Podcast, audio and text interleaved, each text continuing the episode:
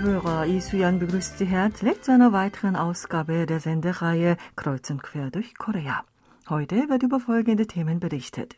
Die Regierung hat gestern einen Entwurf des koreanischen grünen Klassifizierungssystems veröffentlicht und die nukleare Stromerzeugung offiziell in die K-Taxonomie aufgenommen. Umweltorganisationen leisten Widerstand dagegen und kritisieren, dass der Entwurf nicht den internationalen Standards entspreche. Näheres dazu im ersten Beitrag. Im zweiten Teil hören Sie die Donnerstagsrubrik Suchwort aktuell. Angesichts des drastischen Anstiegs der Preise von Kimchi und Gemüse für die Zubereitung von Kimchi halten viele Haushalte nach Alternativen Ausschau und hoffen, dass sich in der Kimjang-Saison die Preise wieder stabilisieren. Mehr dazu im dritten Teil. Zum Schluss berichten wir über einen koreanischen Spielfilm, der sich mit der Frage der Armut der jungen Menschen und der Frage der alleinlebenden Senioren auseinandersetzt. Nun Zeit für ein paar Takte Musik, gute Unterhaltung mit dem Lied Level Up, gesungen von Wanas.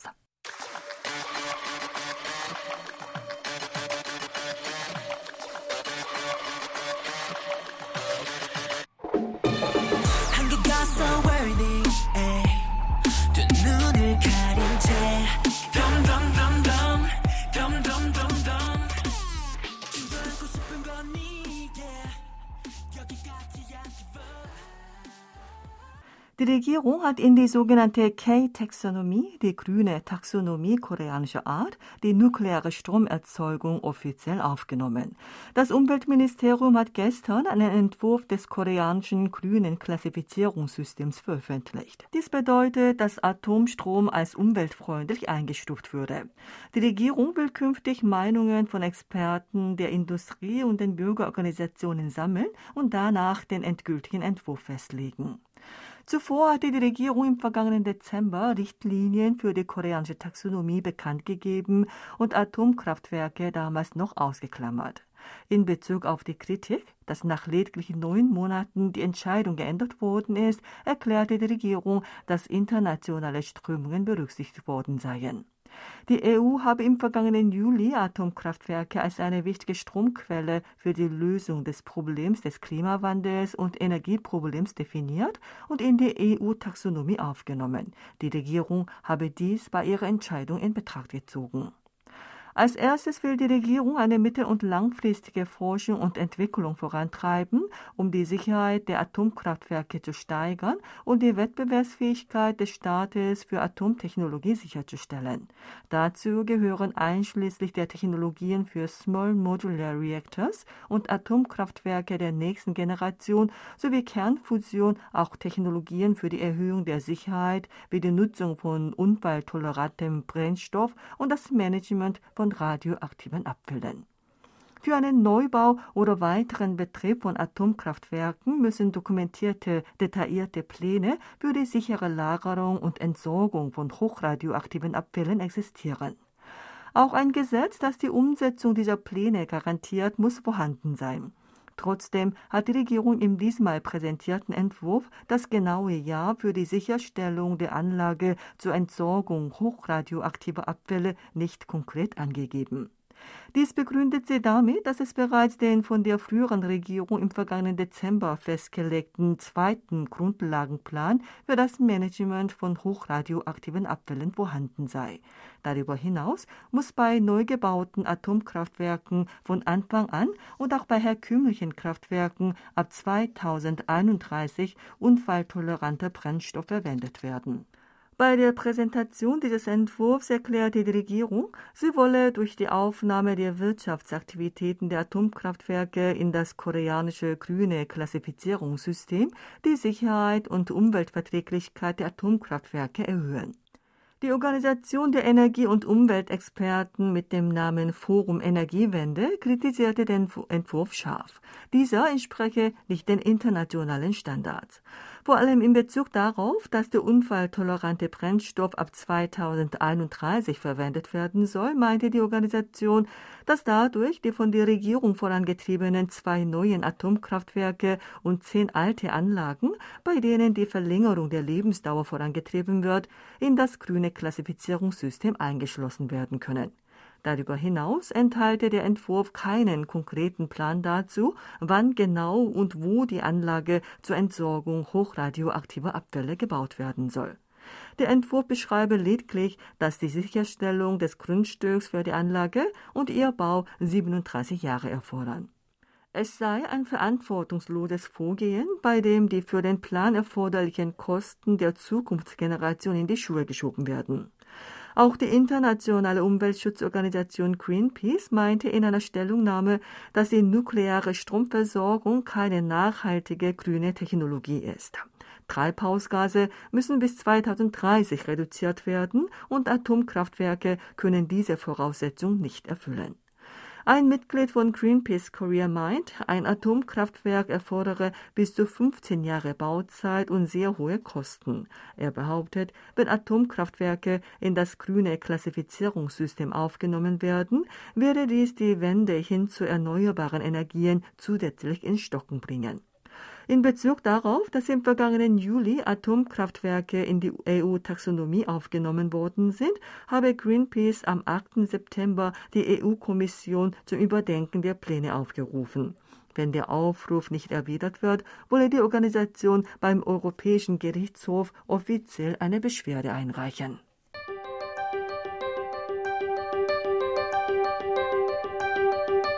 Sofort aktuell.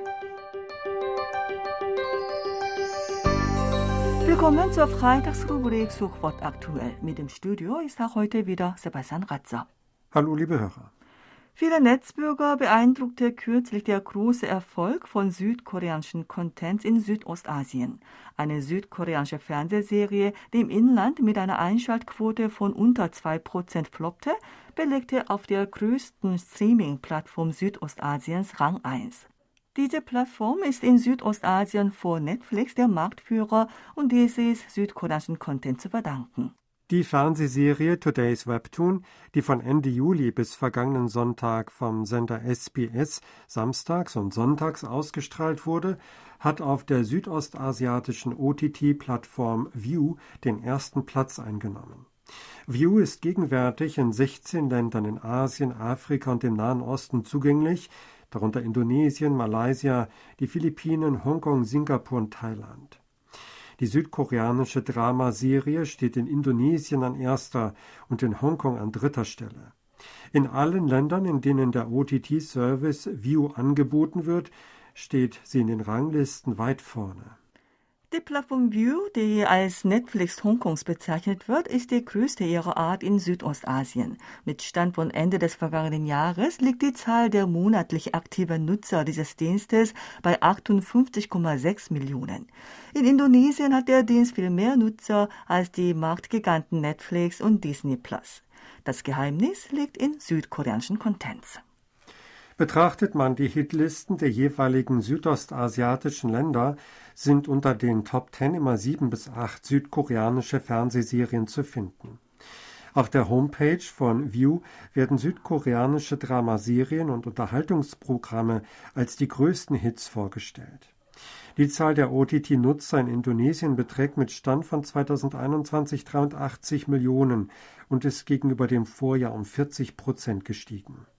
Eine Untersuchung vor Ort zeigte, dass in Indonesien die Vorliebe für südkoreanische Contents größer als die für westliche und einheimische ist.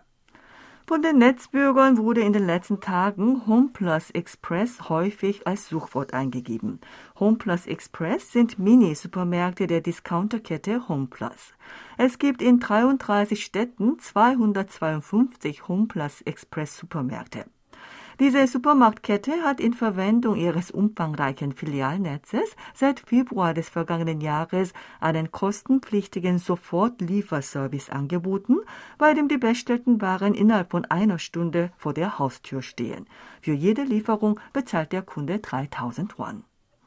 Dieser Service wurde eingeführt, weil es viele Kunden gibt, die statt in einen großen Discounter zu fahren, in einem Supermarkt von nebenan frische Lebensmittel und Fertiggerichte kaufen oder sich die Waren gegen Liefergebühren nach Hause liefern lassen.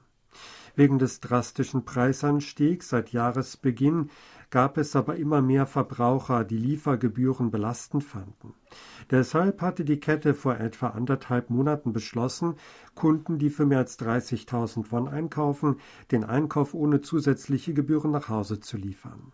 Im Entscheidungsprozess soll es auch viele kritische Stimmen gegeben haben. Es wurde befürchtet, dass die kostenlose Lieferung zu einem Umsatzrückgang führen könnte. Jedoch trat genau das Gegenteil ein. In den 50 Tagen nach der Abschaffung der Liefergebühren hat sich der Umsatz verdoppelt. Die Zahl der Besucher der Website und App der Kette ist um 293 Prozent gestiegen und auch die Zahl der aktiven Kunden, die tatsächlich Online-Einkäufe tätigen, ist um 81 Prozent nach oben geklettert. Die Zahl der Bestellungen ist um 78 Prozent gestiegen. Die Ware, die seit der Abschaffung der Liefergebühren von Kunden am häufigsten bestellt worden ist, war ein Schweinebauchbraten zu 600 Gramm. Der Umsatz mit diesem Angebot ist um 378 Prozent gestiegen. Verglichen mit den 50 Tagen vor der Abschaffung der Liefergebühren hat auch die Zahl der Neukunden um 81 Prozent zugenommen. Dies zeigt, dass die empfundene Belastung der Kunden in Bezug auf die Liefergebühren in Höhe von 3000 Won, etwa 2,20 Dollar, nicht zu vernachlässigen war. Die Aufmerksamkeit der Netzbürger zog auch die Nachricht auf sich, dass es in Südkorea immer mehr junge Alkoholiker in ihren 20ern und 30ern gibt. Immer mehr junge Menschen scheinen ihre seelische Unruhe und ihren Stress wegen der Arbeitsplatznot, Corona-Pandemie und Rezession mit Alkohol vergessen zu wollen und müssen schließlich ärztliche Hilfe in Anspruch nehmen.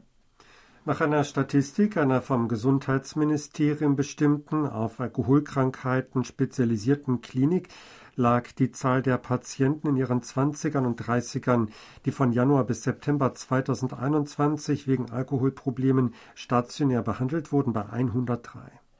Im selben Zeitraum dieses Jahres stieg die Zahl auf 153. Die in dieser Klinik stationär behandelten Patienten sind alle alkoholabhängig. Anders als die allgemeine Erwartung, dass ein großer Teil der Alkoholiker mittleren Alters sei, sind 1,5 von 10 stationär behandelten Alkoholikern junge Menschen. Das größere Problem ist, dass über die Hälfte der Alkoholabhängigen unter klinischer Depression leidet, die eine medizinische Behandlung erfordert. Nach einer Statistik der öffentlichen Krankenkasse ist die Zahl der Patienten, die wegen einer Depression ärztlich behandelt worden sind, von rund 68.100 im Jahr 2017 im vergangenen Jahr auf etwa 92.000, damit in vier Jahren um 33,9 Prozent gestiegen. Vor allem ist der Anteil der 20er und 30er daran im selben Zeitraum um 45,7 Prozent gestiegen. Das heißt, dass drei bis vier von zehn depressiven Patienten junge Menschen sind. Serotonin ist ein Nervenbotenstoff, der uns glücklich macht. Wiederholter Alkoholkonsum führt zu einem niedrigen Serotoninspiegel, so dass man leicht zur Niedergeschlagenheit neigt.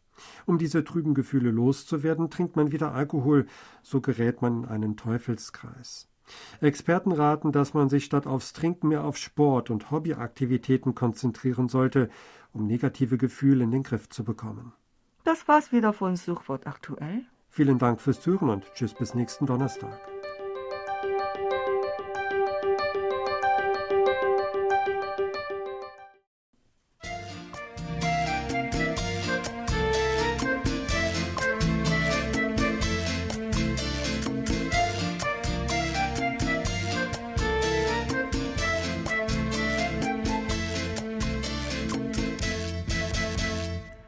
Haushalte in Südkorea sind derzeit wegen des drastischen Anstiegs der Kimchi-Preise äußerst besorgt. Man spricht sogar von einer Kimchi-Flation. Das Wort setzt sich aus Kimchi und Inflation zusammen.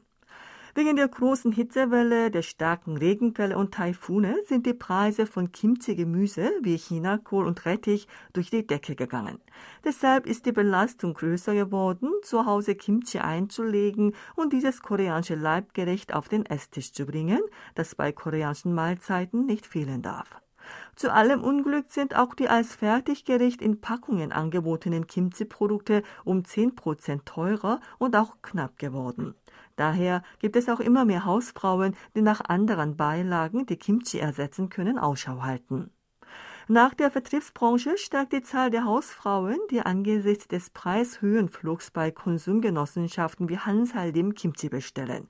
Weil diese Einrichtungen Gemüse aus heimischem Anbau und auch Kimchi zum Mitgliedspreis verkaufen, sind bei ihnen die Preise und Angebot und Nachfrage verglichen mit anderen Anbietern stabil. Es gibt auch Hausfrauen, die statt Kimchi andere eingelegte Beilagen auf den Esstisch bringen. Eine Frau Mitte 40 aus dem Seouler Stadtteil Taechidong hat kürzlich in einem Lebensmittelmarkt in ihrem Wohnviertel jeweils ein Kilogramm in Sojasauce eingelegte Sesamblätter, getrocknete und scharf zubereitete Rettichstreifen sowie in Sojasauce und Sojabohnenpaste eingelegte Chilischoten gekauft. Solche eingelegten Beilagen sind sechs Monate bis zu einem Jahr haltbar. In etwa einem Monat beginnt die Kimjang-Saison und die Gemüsepreise werden wahrscheinlich bis dahin nicht wieder fallen, also wolle sie bis dahin versuchen, mit den gekauften Beilagen auszukommen. In der Tat ist im Online-Kaufhaus ssg.com im Zeitraum vom 12. bis 18. September, in dem der Chinakohlpreis stark anstieg, der Umsatz mit anderen Kimchi-Sorten aus der Chinakohl-Kimchi und mit eingelegten Beilagen verglichen mit der Woche davor um etwa 20 Prozent gestiegen. In anderen Online-Kaufhäusern für Lebensmittel war die Lage ähnlich. Ein Mitarbeiter von ssg.com sagt, Hausfrauen in ihren 40ern, die häufig online einkaufen, entscheiden sich für vergleichsweise günstige andere Kimchi-Sorten, die die teurer gewordenen Chinakohl-Kimchi-Angebote ersetzen können. Aufgrund des drastischen Anstiegs der Chinakohlpreise wollen noch mehr Menschen als früher fertig Kimchi in der Packung kaufen. Aber weil die Kimchi-Hersteller ihrerseits Probleme haben, ihre Zutaten zu vernünftigen Preisen einzukaufen, wird das Angebot knapp. Daher gibt es auch immer mehr Verbraucher, die in ihrem Gemüsegarten oder auf der Dachterrasse selbst Chinakohl und Rettich anbauen und daraus Kimchi machen. Die Regierung will für ein stabiles Angebot von Kimjang-Gemüse den für die Kimjang-Saison angebauten Herbst-Chinakohl früher als gewöhnlich auf den Markt bringen. Auch für Kimchi-Exporte will die Regierung Ende dieses Monats, damit etwas früher als gewöhnlich, 600 Tonnen Chinakohl importieren. Damit will sie sich aktiv für die Stabilisierung der Preise der Kimchi-Gemüse einsetzen.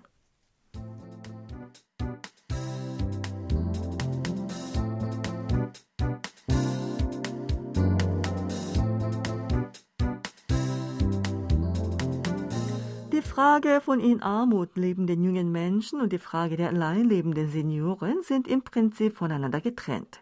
Wie aber könnte man beide Probleme gleichzeitig ansprechen und deren Ernsthaftigkeit verdeutlichen? Es gibt einen Spielfilm, der eine kreative Antwort auf diese schwierigen Fragen bietet. Es ist der Film Homeless aus dem Jahr 2020, der am 15. September seinen Kinostart gefeiert hat. Ein junges Ehepaar mit einem einjährigen Sohn hat wegen eines Betrugs sein ganzes Geld für die Wohnung verloren und verbringt die Nächte in rund um die Uhr geöffneten Saunaeinrichtungen. Der Mann arbeitet als Lieferbote und die Frau versucht mit kleinen Teilzeitjobs zum Unterhalt beizutragen. Das Paar kann aber nicht mal das Geld für die medizinische Behandlung des verletzten Sohnes zusammenbringen. Als die Familie bis an den Abgrund getrieben war, findet der Mann eine provisorische Unterkunft. Es ist das Haus einer alleinlebenden Seniorin, der der Mann häufig Sushi geliefert hat. Beide freundeten sich an und er erledigte auch Kleinigkeiten im Haushalt wie das Auswechseln einer Glühbirne. Der Mann sagt, dass die alte Frau in die USA geflogen sei, um die Familie ihres Sohnes zu besuchen und ihm erlaubt habe, während ihrer Abwesenheit in ihrem Haus zu wohnen. Die junge Frau ist erleichtert, aber der Mann wirkt irgendwie unruhig. Dieser Film ist das Regiedebüt des 35-jährigen Im Sing-hyun. Der Film wurde im vergangenen Jahr als der einzige südkoreanische Spielfilm zum 50. Internationalen Filmfestival Rotterdam eingeladen und erntete viele positive Kritiken. Beim Filmfestival hieß es damals, der Film Homeless behandele fesselnd gesellschaftliche Fragen, die nicht nur in Südkorea, sondern in der ganzen Welt an Bedeutung gewinnen. Der Regisseur habe in seinem ersten Film ein wichtiges Thema aufgegriffen. Im Singhyun erzählte kürzlich in einem Telefoninterview mit der Tageszeitung Tonga Ilbo, als er 19 Jahre alt war, verschlechterten sich die finanziellen Verhältnisse seiner Familie so sehr, dass die Familie kurze Zeit in Saunaeinrichtungen wohnen musste. Diese Erfahrung sei die Ursprungsidee für den Film gewesen.